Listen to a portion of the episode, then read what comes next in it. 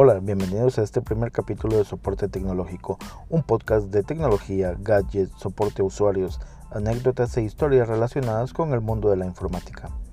Hola a todos, mi nombre es Alonso y este día traigo una historia en la cual creo muchos se sentirán identificados porque en algún momento a todos nos ha pasado.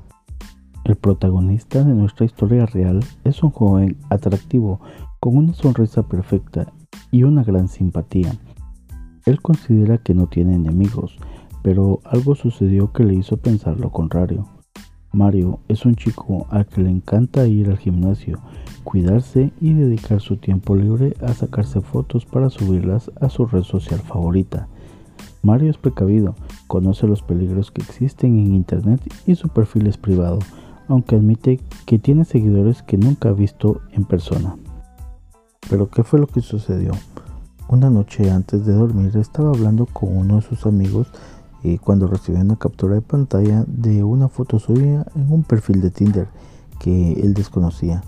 Mario no tenía cuenta en aplicaciones de citas ni ahora ni en el pasado. Cuando vio la foto no podía creer lo que le estaba sucediendo. Alguien había utilizado una de sus fotos de Instagram y había creado un perfil en Tinder con ella. Su nombre no era el mismo, ni su edad, ni su localización pero sí su cara. Esa era una de sus mejores fotos que le había sacado una fotógrafa amiga suya y había quedado muy profesional. Al principio sintió un gran enfado porque no podía entender cómo le estaba pasando esto a él. Que nunca se metía con nadie, era una situación surrealista. No podía creer que alguien estaba suplantando su identidad. Pero, ¿cómo actuó? Lo primero que hizo fue preguntar a la persona que había localizado la foto que si le podía dar más información, ya que él no tenía perfil en Tinder. Su amigo le dijo que el perfil no tenía una descripción completa, todos los campos requeridos y que él ya había denunciado el perfil en las opciones que ofrece la aplicación en el menú que aparece junto a la fotografía. Pero Mario no se quedó tranquilo y decidió contactar personalmente con los administradores de la aplicación de citas.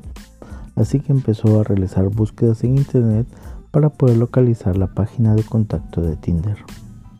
Luego de haberla localizado con un listado de direcciones de correo electrónico para poder contactar con ellos en función del motivo, identificó el que más se adaptaba a su problema y envió un correo explicando lo que sucedió.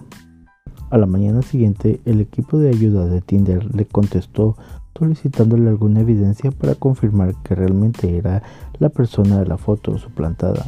Y de este modo, en las 24 horas siguientes, el perfil fue eliminado de las redes de citas. En conclusión, en este caso, Mario supo reaccionar a tiempo y a solucionar el problema rápidamente, pero aprendió una valiosa lección partir de ese mismo día hizo limpieza entre sus seguidores y se quedó con los que realmente conocía en persona y consideraba amigos. También empezó a limitar las fotos que subía de sí mismo. Posiblemente eh, perdería popularidad en la red social, pero después de lo sucedido, lo único que le interesaba era proteger su imagen y que nadie estuviese aprovechando de su físico para ligar tal como lo había sucedido. Bueno, y este ha sido el podcast de hoy. Espero que te haya gustado. Me motivaría mucho ver tus comentarios y opiniones. Claro, si te ha gustado el contenido, suscríbete que es gratis. Soy Alonso. Nos vemos en el próximo capítulo de Soporte Tecnológico.